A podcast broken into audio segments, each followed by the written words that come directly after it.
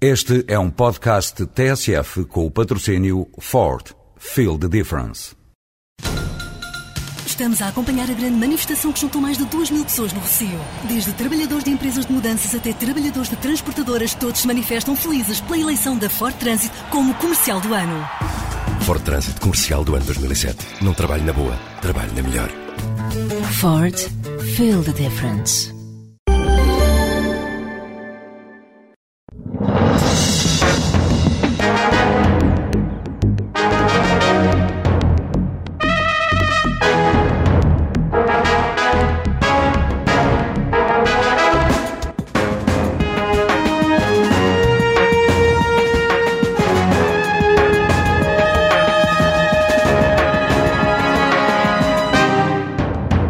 Bom dia, o Dr. Filipe Menezes é hoje o convidado do Palavra de Honra, um programa da TSF e do Diário de Notícias.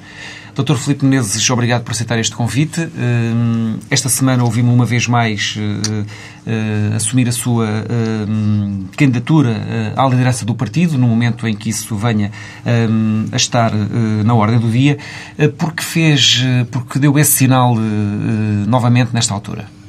Bom, muito bom dia, muito obrigado pelo vosso convite. Em relação a essa questão que ocorreu a, a, semana passada, há uma semana atrás, ser só três pequenos comentários. Eu não disse nada diferente daquilo que vinha a dizer desde há largas semanas ou de largos meses. Eu disse que se, quando a questão se colocasse, eh, quando houvesse eleições para, para escolher o líder do meu partido, se as condições do país e as condições do, internas do PSD fossem as de agora, que eu seria candidato. É verdade que esta afirmação, apesar de repetida muitas vezes, teve um ênfase particularmente mais evidente no fim de semana passado, julgo por razões conjunturais. Julgo pelo facto de existir uma situação de alguma descrença eh, no seio de toda a oposição e, portanto, tudo que possa ser um sinal de esperança, de mudança, de revitalização, acaba por ter um enfoque muito maior. Mas também o fiz de uma forma repetida porque acho que devemos desdramatizar na vida política portuguesa a ideia de que é mau, que é perverso, que é negativo que dentro dos grandes partidos haja permanentemente alternativas à liderança, numa perspectiva de pensar a vida do partido, os projetos, as opções de forma diversa. Essa é a realidade normal europeia.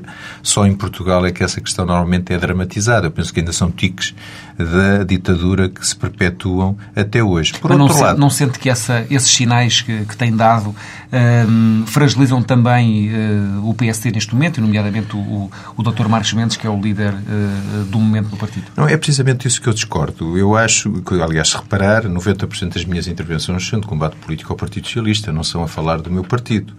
Eh, agora, eh, o facto de haver um historial que vem desde o Congresso de Pombal e de eu ter protagonizado uma candidatura que teve um resultado significativo faz com que, por vezes, valorize os 10% de críticas ou de divergências conceptuais e não se valorize os 90% de críticas que faço à oposição. Mas, como lhe disse, isso não é dramático. Acho que isso que é positivo e acho que os líderes dos partidos democráticos têm que começar a aprender a viver com isso, porque isso é a realidade da Europa de hoje.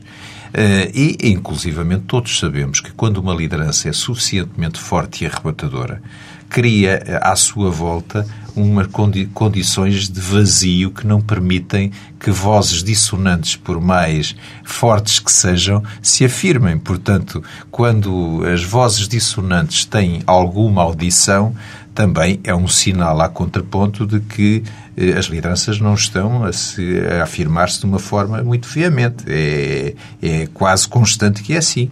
Não tivemos vozes de oposição durante o consulado do Dr. Cavaco Silva, ou em grande parte do consulado do Engenheiro Guterres, enquanto as coisas correram bem, ou hoje dentro do Partido Socialista com a liderança do Engenheiro Sócrates. Mas que o difícil é estar na oposição, não é? Quer dizer...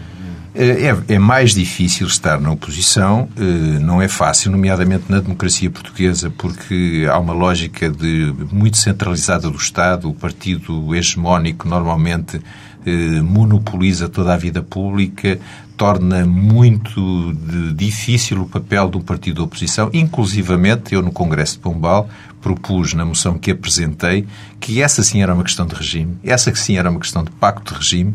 O PST, como maior partido de oposição, devia exigir ao Partido Socialista que, por exemplo, no, no, no âmbito do Parlamento, o líder da oposição tivesse um estatuto regimental que lhe permitisse estar num pé de igualdade com o Primeiro-Ministro assistimos a debates parlamentares em que a oposição e o líder da oposição é uma espécie de saco de boxe do Primeiro-Ministro. Porquê? O Primeiro-Ministro tem todo o tempo para falar, para replicar. É o primeiro, o último a falar. Uh, bom, e este é um, um detalhe, mas existem muitas outras variáveis que fazem com que não seja fácil na democracia portuguesa ser oposição. Mas agora, um bom líder da oposição impõe-se. Eu lembro, eu julgo que até hoje até o melhor líder da oposição terá sido o engenheiro Guterres foi talvez o líder mais performante enquanto líder da oposição. E é verdade também que uma liderança da oposição se constrói. E, portanto, o próprio Dr. Marcos Mendes está a construir o seu caminho, embora já tem dois anos de percurso e as coisas não têm corrido muito bem. Portanto, parece-lhe insuficiente a atual liderança do PSD? Não, eu estou preocupado é com o país. Estou preocupado é com um país onde se apregoam grandes, pequenos resultados como sendo coisas fantásticas, onde pequenos avanços, seja no, na consolidação eh, das finanças públicas, seja na diminuição dos processos em tribunal, lembro-me daquela cena de há quatro ou cinco semanas atrás, em que houve quase uma festa nacional e feriado para se anunciar que o número de processos a tramitar nos tribunais portugueses tinha decaído 0,4%. Portanto, eu estou preocupado é com um país em que eh, todos eh, estes pequenos sinais de melhoria, que eu diria mal fora, com a conjuntura económica e social envolvente na Europa, com um pacto de estabilidade adocicado, com estabilidade política, com maioria parlamentar, com o Presidente da República colaborante, mal fora que não houvesse estas melhorazinhas. Mas, apesar de tudo, há uma realidade lá fora que é o crescimento mais débil da Europa, desemprego persistente e aumentar, sinais de pobreza a alargar-se a muitos setores da sociedade portuguesa, o investimento a continuar a decair. Portanto, há dois países. O país das grandes festas, das pequenas conquistas e o país lá fora onde tudo continua na mesma para pior. Oh, oh Soutor, mas sendo assim, aparentemente seria mais fácil fazer oposição? Parece que não. O engenheiro Sócrates continua imparável nas sondagens. Então, porque, eu pergunto-lhe, porque, porque é que motivo é que a oposição não consegue ser mais eficiente? O engenheiro Sócrates eh, continua bem nas sondagens por vários motivos. E um é longínquo. Temos que andar dois anos atrás. Há um arranque do consulado do engenheiro Sócrates que é, foi preparado ao milímetro. Esse arranque passou por uma colaboração eh, de um amigo, do Dr. Constâncio que ajudou a fazer aquela encenação do famoso déficit dos 7, tal por cento. Aliás, um dia há de se fazer a história desse déficit, na medida em que foi feito na base da auscultação dos serviços, como se depois não houvesse um Ministro das Finanças que disciplinasse as contas públicas, uma profunda injustiça para com os ministros anteriores, nomeadamente para com a doutora Manuela Ferreira Leite e o doutor Pagão Félix, mas eh, eh, aquele clima o que transmitiu ao subconsciente do país. Que o país estava muito mal, e estava muito mal por culpa de dois anos e meio de governação do PSD, que estava tão mal que ia exigir muitos sacrifícios, muitos anos. A partir daí estava criado o caldo de cultura para que as pessoas suportem todos os dias o fecha, fecha, fecha, o Mas fecha hospital, foi... o fecha maternidade, o fecha escola, o fecha, qualquer dia fecha o país. E, Mas esse bom, discurso vem é... mais de trás. Foi o Dr. Durão Barroso que bom, disse uh, que o país estava de tanga. Foi a. Não foi o Dr. Durão Barroso limitou-se a repetir o que o engenheiro uh, Guterres tinha dito quando bateu com a porta, que Portanto, o país estava país, um pântano. Essa bom, situação era uma vamos, situação anterior à, vamos ser à, à entrada Os portugueses não estão muito preocupados ou não estão particularmente preocupados com o passado. Estão preocupados com o futuro. Mas em relação ao passado, é bom que haja alguma justiça. Nós acabamos um ciclo político, que foi o ciclo político da liberalização da economia portuguesa, com o Dr. Cavaco. Com as privatizações, com a abertura da propriedade do setor da comunicação social aos privados, com o fim da loucura da reforma agrária, com a alteração da lei de limitação de setores, foi um ciclo positivo. Aí outro ciclo se iniciava quero preparar e modernizar o país para uma Europa aberta, competitiva, a Europa do euro, num mundo globalizado. E aí eram as grandes reformas da administração pública, da justiça, do Estado Social e Isto desde 95. Ora, desde 95 até agora tivemos 12 anos de governação. Nesses 12, Vários dos quais do PSD. nesses esqueça. 12 anos de governação, 3 do PSD e 9 do Partido Socialista. E 3 do PSD, em que circunstâncias? Petróleo altíssimo, eh, com eh, eh, um pacto de estabilidade draconiano a exigir os famosos 3% de, de déficit orçamental, crescimento económico nulo na Europa, nomeadamente nos nossos maiores parceiros comunitários, final de um quadro comunitário de apoio, uma época global de recessão. Foram os três anos em que governámos. Os nove anos de governação socialista, os do engenheiro eh, Guterres Sócrates. Aliás, nunca vi nessa época. O engenheiro Sócrates passa a vida a tirar pedras ao, ao Dr. Marcos Mendes por ter estado nos governos de, do Dr. Dom Barroso. Eu nunca vi, durante aqueles sete anos de Rogaboff, em que havia dinheiro a rodos, em que se havia todas as condições para ter feito as grandes reformas, ter feito a concessão das finanças públicas, eu nunca vi o engenheiro Sócrates a levantar um dedo de preocupação. Pelo contrário, avançou com os polis em todo o lado, eh, com despesa que estava muito para além do orçamentado, construiu eh, 12 estádios de futebol quando precisava de seis, ele era o ministro do desporto. Bom, e desses 12 anos, três de conjuntura difícil do PSD e nove de conjuntura manifestamente muito mais favorável, incluindo estes dois do Partido Mas- Socialista. mas o- Portanto, se temos que repartir responsabilidades em relação ao passado, repartamos-la com justiça. Então, três quartos da responsabilidade bem, mas- mas de- admito- do falhanço deste ciclo político tem que ser atribuídos à dupla Guterres-Sócrates. Bom, e nós ficamos com 25%. Mas, de qualquer forma, e estávamos nesse ponto, eh, o arranque do governo eh, atual não é, eh, não, não sai de, um, de, um, de uma conjetura positiva, de uma, de uma conjuntura positiva, sai de uma conjuntura que vinha identificada de trás e que era francamente negativa. E digamos que os resultados, e por exemplo, eh, eh, o anúncio do déficit esta semana é um desses elementos, não sente que há resultados também. Vamos aos resultados.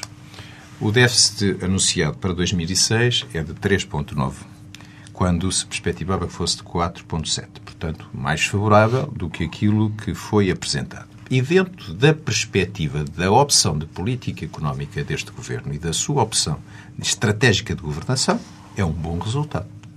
Agora, o que eu discordo é desta estratégia de governação. Eu acho que era possível chegar a este resultado por, este, por outro caminho e também eh, sou objetivo na análise destes números, porque estes números eh, são construídos essencialmente à custa de um aumento muito significativo da receita, nomeadamente da receita fiscal, e eh, de uma forma muito diminuta da diminuição das despesas, nomeadamente a despesa corrente.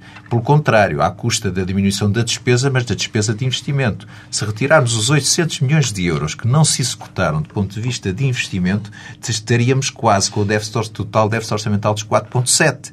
Portanto, o que é que nós nos arriscamos? Eu costumo dar este exemplo muito ligado à minha profissão. Uh, repito muitas vezes, mas acho que ele é elucidativo. Eu era um jovem médico e gostava muito de cuidados intensivos e estava um dia a ver um doente de manhã que estava entubado, em coma, tinha tido um traumatismo craniano e estava satisfeitíssimo porque ele tinha um hemograma fantástico, velocidade de cimentação normal, uh, equilibrado hidroeletroliticamente, frequência cardíaca ótima, tensão arterial maravilhosa, 18 anos, função renal e hepática excepcionais. Chegou o meu velho professor catedrático disse: Como é que está o doente? Só sou professor, ótimo, olha para estas análises maravilhosas. Bom, ele virou as costas e disse: Pois é. Ele fez-me lembrar o Dr. House, quer dizer, com aquela frieza. Dizia-se, pois é, ele tá, as análises estão boas, peço ao pena ele estar morto. Ou seja, o déficit orçamental está espetacular. Só que o desemprego está a aumentar, o, tecido, o modelo de desenvolvimento económico e social é o mesmo, as nossas exportações aumentaram, pois aumentaram à custa de quê? De novas empresas? De novos mercados? Não. Das mesmas empresas, dos mesmos mercados, com esmagamento de preços e com uh, o sofrimento das empresas. A pobreza? Aumentar. O crédito mal parado aumentou em janeiro 13,5%. Então, mas explica lá uma coisa. Portanto, temos realmente umas análises espetaculares, mas as análises são a realidade estática do Estado de Saúde. Lá fora, os portugueses veem o seu nível de vida a diminuir, não vê uma perspectiva de uma, de uma alteração do modelo de desenvolvimento económico e social e as reformas de fundos verdadeiramente estruturais continuam a não avançar. Então, mas se as coisas estão assim tão mal, porque é que o PSD acaba de exigir do Governo a baixa dos impostos? Isto, isto pressupõe que as coisas não estão tão desfavoráveis como está a pintar, não? Bom, eh, eu no passado eh, já eh, várias vezes defendi que defenderia um caminho do ponto de vista de política económica diferente, que passaria por uma baixa paulatina, tranquila, ao longo de anos, dos impostos, mas, mas acompanhada de políticas que os portugueses entendessem que se estava a caminhar também para a consolidação orçamental. Ou seja, se vamos baixar a receita dos impostos, temos que encontrar outras receitas. Ou seja, temos que criar formas de promover o investimento. Não podemos continuar com um investimento miserável como o deste ano, andou à volta dos 4 mil milhões de euros e à custa do investimento imobiliário espanhol continuar a comprar eh, prédios e terrenos em Portugal porque continua a ser termos relativos baratos. O investimento industrial está praticamente parado. Eh, e também de medidas estruturais viradas para uma diminuição draconiana da despesa, nomeadamente da despesa corrente, medidas essas que passariam por uma reforma rápida e profunda, se quiser podemos falar sobre ela, não é esta, da administração pública portuguesa, uma reforma do Estado Social que passasse por diversificar os agentes responsáveis pelos serviços públicos e não ser o Estado exclusivo a assumir a saúde, a segurança social, a educação, pela privatização de setores estratégicos que seriam muito dinamizadores da economia nos próximos anos. Por exemplo, continua o apetite do Partido Socialista pela estatização de um setor fundamental de negócio na próxima década, que é a área do ambiente. Cada vez engorda mais as, o, o monopólio das águas de Portugal, da EGF, a descentralização administrativa. Ou seja, não podemos propor baixa de impostos como o Dr. Louçã. E não podemos propor baixa de impostos a meio do campeonato, a meio de um ano orçamental. Quando é que se propõe isto? Quando há o debate do, do orçamento que é o momento de formatar uma política económica para um ano ou para vários anos e eh, acompanhado de outro tipo de medidas. Portanto, a medida em si, defender baixa de impostos, faz sentido se enquadrado globalmente num conjunto de outras medidas e no momento apropriado. Ou seja, eh, de outra maneira, aparece como um pouco. Eh, pouco séria. Portanto, está mais do lado do Dr. Marcos Mendes do que da doutora Manuela Ferreira Leite na questão dos impostos? Não, estou mais do lado da doutora Manuela Ferreira Leite. Eu e nunca... acha que foi uma precipitação do Dr. Marcos Mendes e, digamos que uma irresponsabilidade, como lhe chamou até o Eu não quero, uh, eu não quero utilizar esse tipo de adjetivos, mas até do ponto de vista jurídico ou formal, como sabe, uh, não se pode, a meio de um ano orçamental, tomar, apresentar propostas que aumentam a despesa sem ser por iniciativa eh, legislativa do Governo aprovada na Assembleia da República. E há, temos, estamos em março. O Orçamento de Estado foi discutido há três meses. Era nesse momento que deveríamos ter eh, proposto estas medidas, mas como enquadradas numa, na globalidade de um pacote que seja perceptível e não apareça como uma atitude de circunstância, de oportunismo e até de algum laxismo que, em meu entender, ontem foi bem aproveitada pelo Primeiro-Ministro, com muita demagogia à mistura, como é óbvio, porque, mais uma vez, recordo que o Primeiro-Ministro se esqueceu do seu silêncio de sete anos, no tempo de vacas gordas, quando o engenheiro Guterres era Primeiro-Ministro. Mas a verdade é que o Presidente da República tem elogiado o espírito reformista deste governo. Faz bem. Uh, Faz bem, portanto, subscreve essa declaração do, do, do, Presidente da República. Faz bem. O país, está, o país teve durante 30 anos, eh, para além dos governos provisórios, 12 primeiros ministros. E uma, um dos fatores fundamentais para essa. A nossa vizinha Espanha teve três. Para um dos fatores determinantes dessa instabilidade política foi a forma, em meu entender, abusiva como foi interpretada ao longo dos tempos por homens excelentes, patriotas, que merecem o máximo respeito, foram presidentes da República, a lógica semipresidencial do regime foram fatores de instabilidade política permanente. Portanto, eu prefiro um Presidente da República, por vezes até diga coisas que me desagradam, que até apoie governos que eu não apoio, mas que coloque a questão da estabilidade política como uma questão primordial e não seja um agente de instabilização eh, da governação do país. Quem deve fazer oposição são os partidos da oposição. E mais ainda, o Sr. Presidente da República deve estar bastante preocupado por não haver uma oposição que lhe dê espaço ou seja, que crie condições na opinião pública para que ele possa depois vir dizer que se calhar muitas coisas do que pensa que não estão a correr tão bem quanto isso. Onde é que pensa que falha o Dr. Marcos Mendes? Eu não, de uma não, forma eu mais. Não, doutor, mas não quero forma- pessoalizar as mas eu sou o amigo do do Dr. seu Marcos partido, Mendes. Agora, se me dissesse o que é que eu de- penso de- que o PSD, o que é que o PSD deveria fazer como partido de oposição, eu acho que o PSD deveria fazer várias coisas ao mesmo tempo. Em primeiro lugar, há questões eh, E que não está a fazer. Portanto, depreende-se que não está nem sempre nem sempre terem feito. Sempre que há uma oportunidade, quando se está na oposição, como disse em Portugal, tivemos a discutir, falámos isso há pouco, não é fácil a oposição em Portugal. Quando há razões para ser oposição, de uma forma consistente, às vezes até de uma forma premonitória, eh, percebendo que alguma coisa vai correr mal porque o governo está a errar, deve-se ir para o combate. Eu tenho visto muita omissão. Eh, Dou-lhe vários exemplos. Vem um boletim do, do Banco de Portugal, como o boletim do outono, que veio contraditar o que dizia o boletim da primavera. O boletim da primavera era super otimista, o boletim do outono já dizia, bom, atenção, estamos a, eh, as exportações estão a crescer, mas o modelo económico e social mantém-se o mesmo, cuidado com a inflação, o crescimento é frustre. Bom, nesse dia, uma conferência de imprensa a, a, a hipertrofiar e a ampliar a posição do Banco de Portugal. Bom, eh, é sabido que a Refer, grande empresa pública que com buracos, prejuízos, com uma, com uma, com uma gestão super laxista, incapaz, incompetente, com património imobilizado em todo o lado que não rentabiliza, eh, e num dia para o outro manda um senhor com 60 anos para casa, dá-lhe 40 mil contos e dá-lhe mais 5 ou 6 mil euros de ordenado? Pois era preciso chamar o senhor Ministro, exigir a demissão daquele Conselho de Administração que está a contraditar toda a política de pseudo-moralização que o Governo está a desenvolver. Houve uma semana em dezembro em que, numa só semana, o Governo des- desdiz-se em relação à promessa, ao compromisso das escutes, falou de aumentos de eletricidade três vezes às arrecuas e responsabilizou os portugueses pelo consumo de eletricidade excessivo.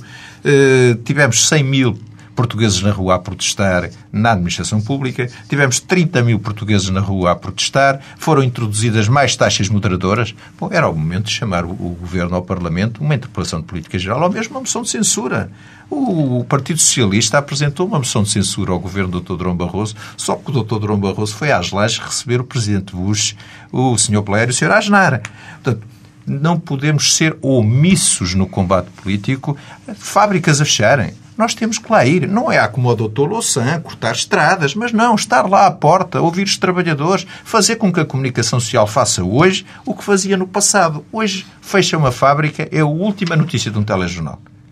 Bom, dá-se a morte da criança atropelada, o Não, cão. sempre, isso, o não, cão. é, isso, Bom, isso não é completamente assim. Quer dizer, ah, é muito assim. Estou-lhe a dar um exemplo. são- Estou-lhe a dar um exemplo da semana passada de uma empresa que fechou aqui na margem sul e eu fiquei, fiquei perplexo. Estava a ver o telejornal, falou-se de tudo, de futebol, de teatro, de Rottweilers. Bom, mas 500 trabalhadores que iam para a rua, eh, bom, não tinha importância nenhuma. E a culpa não é dos jornalistas. Os jornalistas e a comunicação social pauta as notícias em função da da, da amplitude que os agentes dão à realidade. Cabe ao maior partido da oposição dar essa amplitude. Tem havido, portanto, um déficit de oposição? Não, Deve-se oposição nessa. Depois, uma outra questão que é fundamental, que é a construção de um discurso alternativo e fraturante. Ou seja, há na sociedade portuguesa, como na sociedade europeia houve nos últimos anos, muita ideia que os partidos de centro são iguais, que com a queda do muro de Berlim que foi, aconteceu o fim da história, que a economia liberal de mercado fez com que isto, meia dúzia de técnicos saídos das universidades governavam bem eh, os países. Não, nada mudou. É preciso gênio, liderança política, capacidade de liderança, capacidade de mobilizar as pessoas, de, de elevar a expectativa, de aumentar a autoestima. E depois a política tem muito de, de se basear em, em dossiês técnicos, mas tem a sua coisa, a sua, a sua lógica também de arte. Mas fundamentalmente as ideologias não acabaram. E a diferença, há diferenças entre o PSD e o PS. E o PSD não pode estar, nas circunstâncias, estar à espera que o PS um dia falhe para ocupar a cadeira.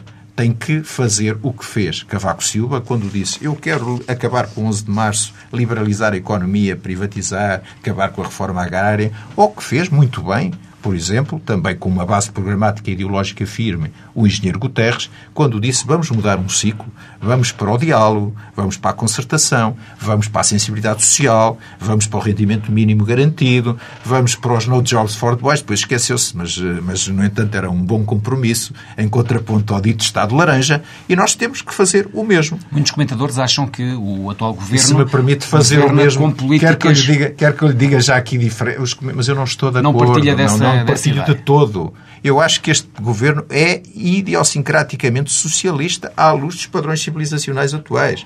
Nós devíamos estar a dizer os senhores são a favor do Estado no setor do ambiente, pois nós queremos privatizar o setor da água, dos resíduos sólidos urbanos, do saneamento. Os senhores só querem o Estado em pleno na educação e na saúde. Não, nós achamos que com separação das águas, mas que a iniciativa privada, as cooperativas de pais, as cooperativas de professores podem descomprimir toda a pressão que hoje existe na lógica de financiamento do Estado Social que nós queremos manter, universal e gratuito. Os senhores são cada vez mais pela centralização, acabaram com a eleição dos presidentes das CCRs, não, ainda não descentralizaram uma competência nas autarquias, nunca mais falaram de regiões político-administrativas, nós somos pela descentralização. Eh, portanto, existem fraturas possíveis de desenhar que nos separam claramente deste Partido Socialista o... e que se fôssemos por aí, o eh, planeamento urbano. Há dois anos que não sai uma legislação sobre planeamento urbano. Uma empresa quer se instalar em Portugal, um plano de pormenor, por vezes, precisam de 66 entidades ser consultadas. E quando, quando acaba o processo, a empresa já está no Canadá, já está na China, já está no leste. O portanto, está, não portanto, faltam convencido. matérias para separar claramente as águas de um PSD reformista, social-democrata, coerente com a sua história, eh, do Partido Socialista. O senhor está, portanto, convencido que faria melhor oposição do que a atual liderança do PSD? Eu estou a dizer que tipo de oposição faria cabe eh, aos militantes PSD, aos eleitores, ajuizar se isto é melhor ou pior. Mas sente-se com, essa, sente com essa capacidade porque também quando manifesta a sua intenção de, de assumir esse papel de candidato à liderança, significa também que tem confiança nessas suas, nessa sua capacidade. Sabe que eu lidero uma pequena comunidade que é um pequeno país da Europa, com mais de 300 mil habitantes. Há países na Europa que com essa dimensão onde em oito anos eh, se eh, fez um verdadeiro milagre em termos de infraestruturas desportivas, da mobilidade, de infraestruturas culturais, do saneamento básico, da habitação social, onde hoje na educação as nossas crianças já não têm os quadros pretos, já têm os quadros eletrónicos que existem na Finlândia e na Suécia. Eu sei como é que se governa uma comunidade. Eh, eu tenho uma comunidade onde eh, não é o Algarve que, que tem uma política vocacionada para o turismo ou o Alentejo, onde, fruto da, da meia natureza, não é preciso fazer nada para ter bandeiras azuis. Eu tenho 16 km de bandeiras azuis num território urbano onde o homem, como predador, é um grande inimigo. Bom, hoje as filas de trânsito à noite, a movida noturna é do Porto para Gaia, para o Cais de Gaia, para a Ribeira de Gaia. Eu tenho provas dadas nessa matéria. Eu já governei alguma coisa. Bom, e, portanto, e para além disso, hoje estou a, a, colocar em cima da mesa ideias, propostas, que, a meu entender, têm uma lógica global que merecem, pelo menos, ser analisadas pelos militantes do meu partido e pelos cidadãos em geral. Oh, Soutor, mas há um problema. O problema é o seguinte: o senhor já se candidatou uma vez à liderança do seu partido e foi derrotado pelo Dr. Marcos Mendes. O que é que lhe parece que, neste momento, que circunstâncias favoráveis existam para poder ganhar neste momento? Bom, eu não estou obcecado em vencer com o Dr. Marcos Mendes. Eu queria que o meu companheiro Marcos Mendes amanhã tivesse índices de popularidade elevadíssimos eh, e que permitissem que eu e muitos como eu andássemos atrás dele, satisfeitos, felizes, a empurrá-lo para Primeiro-Ministro. Eu não estou obcecado com isso. Eh, agora, eh, aquilo que o senhor está a dizer está longe de ser eh, uma, uma situação que me minimize ou me eh, desmoralize. Eh, eu penso que fui com o Dr. Durão Barroso é o único dirigente do PST que, eh, à primeira candidatura a uma, à liderança do partido, teve eh, na bitola de vencer. O Dr. Marcos Mendes, quando se candidatou a primeira vez, teve 19%. Uh, bom, e outros no passado assim aconteceu. Portanto, ter 45% quando não andava como o meu companheiro Marcos Mendes há 10 anos a calcorrear o país e a discursar em todo lado quando nunca fui ministro de nenhum governo, quando estava afastado da política nacional há mais de sete anos.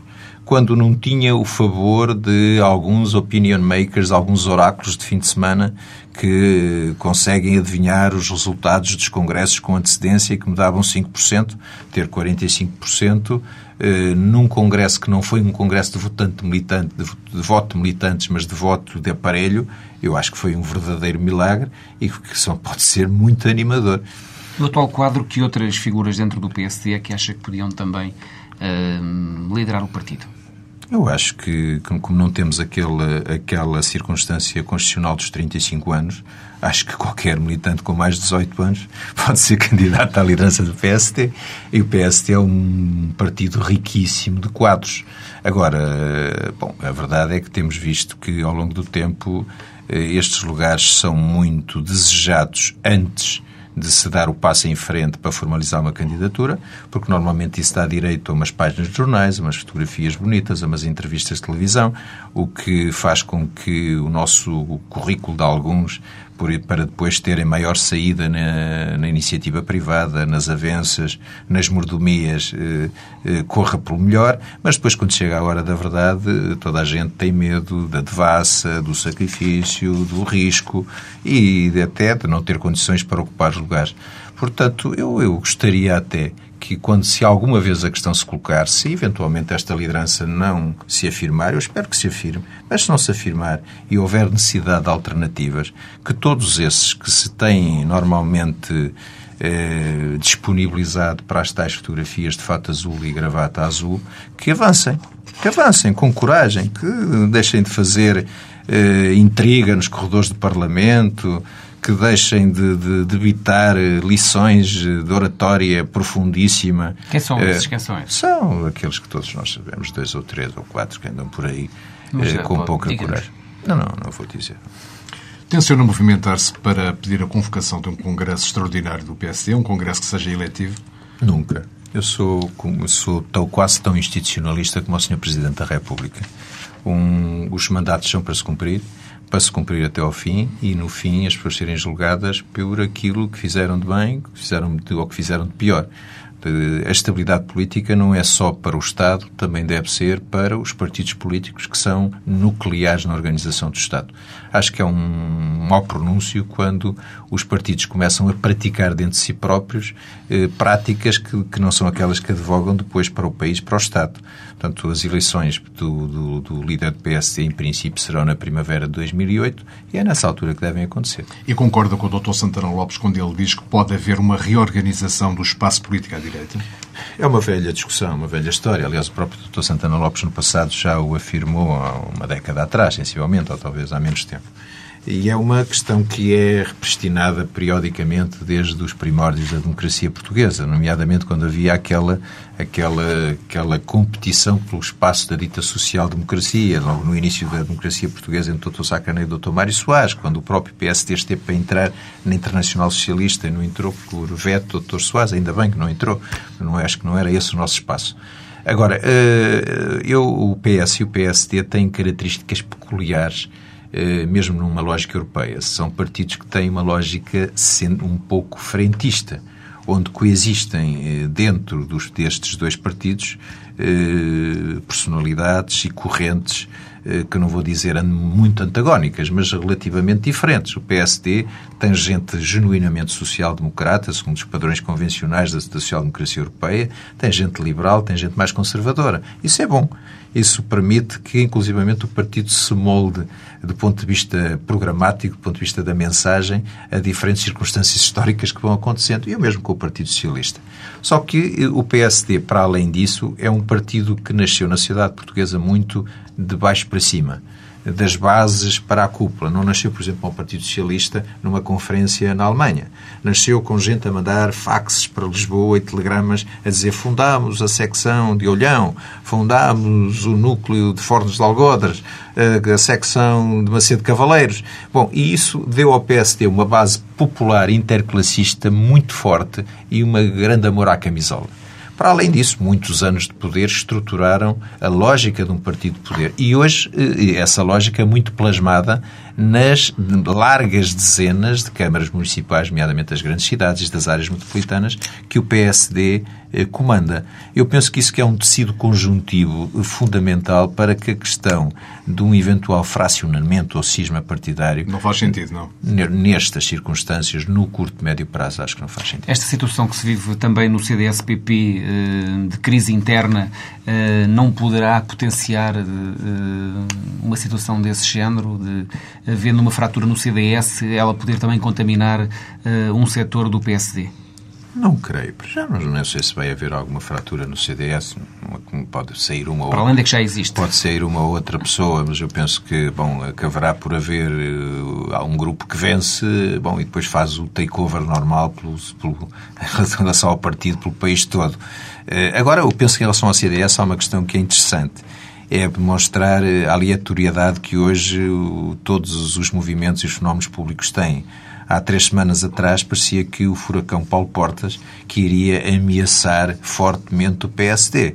Bom, agora o Dr. Paulo Portas, aliás, por quem tenho estima pessoal, eventualmente até pode chegar a líder do CDS, mas vai chegar já tão às tropeções, tão às tropeções, tão às tropeções, que aquela ameaça que pairava sobre rapidamente poder ocupar uma parte do espaço político do PSD, penso que de todo não se coloca. Penso que o inverso até é o que poderá acontecer. E não sente que esta situação no CDS-PP e também no, no, no PSD, onde as críticas à liderança do, do Dr. Marcos Mendes são fortes, uh, servem também uh, para uh, esse conforto uh, do governo e do engenheiro José Sócrates? Eu acho que não. Eu acho que o engenheiro José Sócrates estaria muito mais uh, tranquilo se sentisse que o PSD, nomeadamente o PSD, estava num estado de letargia mas sem energia vital interna suscetível de ter consciência dessa letargia e vontade de lhe dar a volta. Portanto, eu acho que o engenheiro Sócrates tem que ter preocupações. O PSD é um partido verdadeiramente predador do ponto de vista político. É um partido com grande vontade e apetite de poder quando acredita em causas. Portanto, de um momento para o outro, passa de uma situação de crise para uma situação de pujança. Eu lembro-lhe um momento Nunca houve crise mais grave no PSD que a crise eh, que se gerou durante eh, a época do final do Bloco Central em que o PSD estava partido em três grupos eh, que se degladiavam de uma forma dramática em, em, nos órgãos nacionais. O motapintismo, o salgueirismo e a Nova Esperança. Pois, em 24 horas, com uma eleição do Dr. Cavaco Silva, que ganhou por 17 votos na Figueira da Foz, sai um PSD galvanizado, fortíssimo, que poucos meses depois liderava o país, que acabou por liderar por 10 anos. O, o Portanto, o Engenheiro Sócrates tem que ter cuidado, tem que te pôr a mão no desgoverno, que em determinados aspectos começa a ser muito preocupante para que o engenheiro Sócrates está a tapar um pouco com a propaganda, com a sua omnipresença, com o seu estilo, eh, um pouco a fragilidade eh, parcelar dos seus governos. Veja a atrapalhada, as trapalhadas, falando de trapalhadas, as trapalhadas que vão, por exemplo, no setor das obras públicas, no setor isso... vital, em que num só ano conseguiu-se enfaralhar completamente o projeto da OTA. Conseguiu-se colocar numa situação de completo desnorte o projeto de alta velocidade. Conseguiu-se fazer uma novela brasileira do metro do Porto. Bom, eh, e isto vai acabar por ter repercussões eh, na imagem do governo. Portanto, o engenheiro Sócrates preocupe-se com o seu governo e com todos estes problemas que vai ter que gerir nos próximos tempos que o PSD resolva o problema e da sua Tem casa. conversado com o Dr. Santana Lopes sobre estratégias a seguir? Não, não tenho conversado com ninguém. E com o Dr. Marcos Mendes? Também não. Não, acho, não estaria normal o líder do partido falar com, com o adversário que chegou a ter 45% no Congresso? Se eu tivesse ganho o Congresso de, de Pombal com 55%, a primeira pessoa que eu teria convidado para almoçar no dia seguinte seria o meu companheiro Marcos Mendes. Isso não aconteceu? Não, mas eu almocei na mesma. Já falou do professor Cavaco Silva, do, do, do, do Presidente da República. Uh, Ouviu chamar-lhe colaborante quando diz que ele tem sido colaborante. Isto não é uma crítica. Não, é um elogio. É um elogio. E pensa que esta será a posição do, do Presidente da República um, nesta segunda fase, uh, neste, na fase final agora do, do engenheiro José Sócrates, ou vê, vê alguma hipótese de haver aqui uma inflexão da, da parte do Presidente da República, exigindo, outro, tendo outro tipo de exigência que não teve até agora? Repara, o Presidente da República foi eleito há um ano durante muitos anos teorizou, mesmo quando era Primeiro-Ministro, sobre qual eh, o papel do Presidente da República no nosso regime semipresidencial. É sabido quanto o Dr. Cavaco Silva se lastimou, por exemplo, da intervenção política do Presidente da República de então no seu segundo mandato de maioria absoluta. A época das presidências abertas, dos congressos Portugal que futuro. Aliás, eu acho que quem dizimou o cavaquismo não foi o engenheiro Guterres. O Guterres foi um excelente líder da oposição na parte final.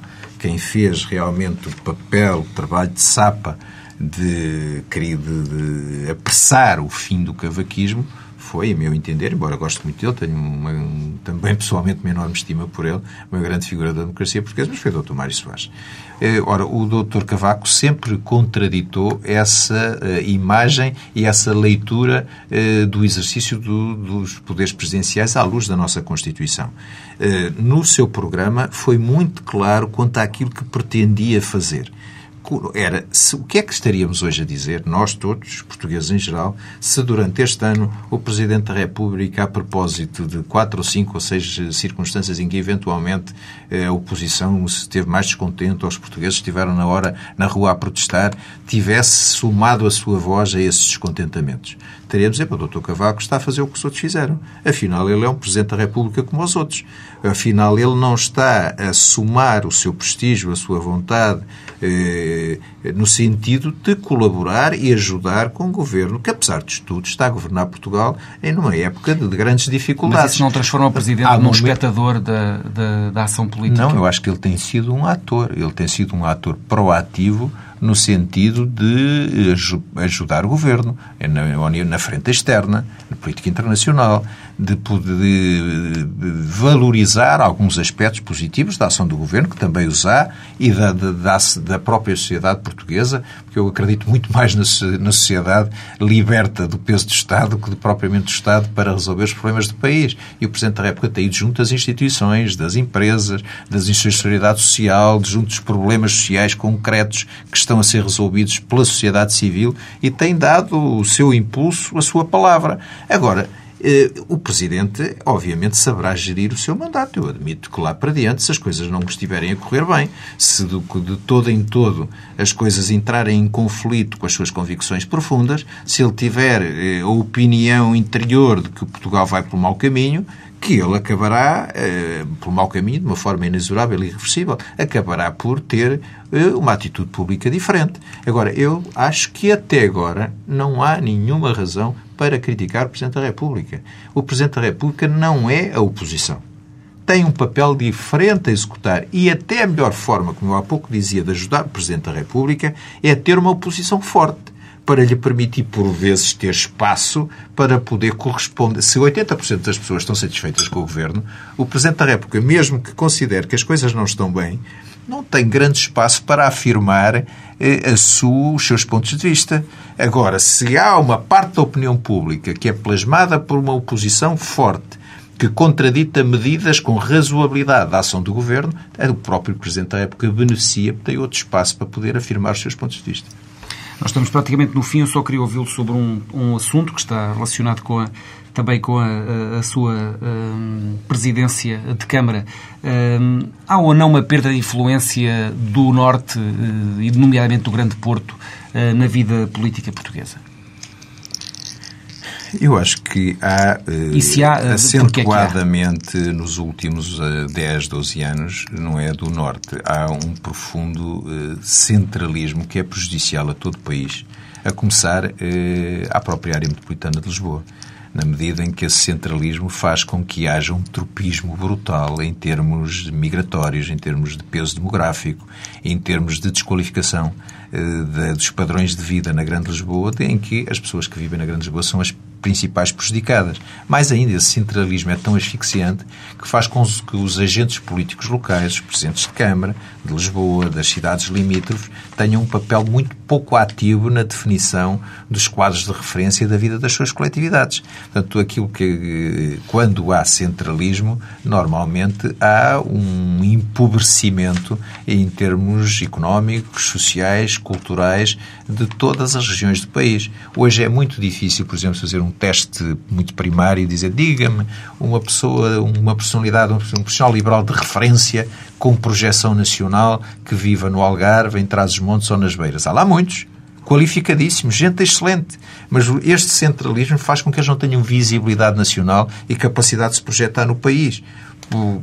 Isso acontece por, por, pelo centralismo lisboeta, chamamos-lhe assim, ou por falta de capacidade? Lisboeta, acho isso depreciativo. Eu digo centralismo de um Estado que tem uma Mas tradição... Mas isso acontece também por falta de, de capacidade de afirmação, como houve noutros anos, eh, há 20 anos, há 25, 30, eh, de pessoas fora das deste, comunidades deste locais. Bom, eu julgo também que as duas, as duas coisas são verdadeiras, mas essa, essa, essa lógica de afirmação de inferioridade do país em relação ao centralismo é histórica. Lembra-se nos Judinis do, do Zé das Perdizes. O Zé das Perdizes gostava muito mais de vir de comboio falar com o ministro e dizer na terra que falava com o ministro do que ter algum poder na terra. Bom, mas isso é um fenómeno cultural ancestral com séculos de história. Muda. Um dia que tínhamos um primeiro-ministro que com uma caneta em 24 horas promova uma descentralização político-administrativa razoável e sensata para um país com a nossa dimensão, que não é criar regiões a esmo, primeiros-ministros, mordomias e carros. Não. Descentralização de e desconcentração administrativa eh, ao nível do que é sensato e razoável. Não faz sentido, por exemplo, que um plano de pormenor ou um plano de urbanização para instalar uma fábrica de bicicletas no Algarve tenha que vir ao Terreiro do Passo. É um absurdo total e completo. Portanto, isso inverter-se-á quando houver um, um governo que tenha essa vontade centralizadora. Obrigado, Dr. Filipe Menezes. Foi mais uma edição do programa Palavra de Honra, eh, um programa da TSF e do Diário de Notícias. Voltamos para a semana com outro convidado. Bom dia.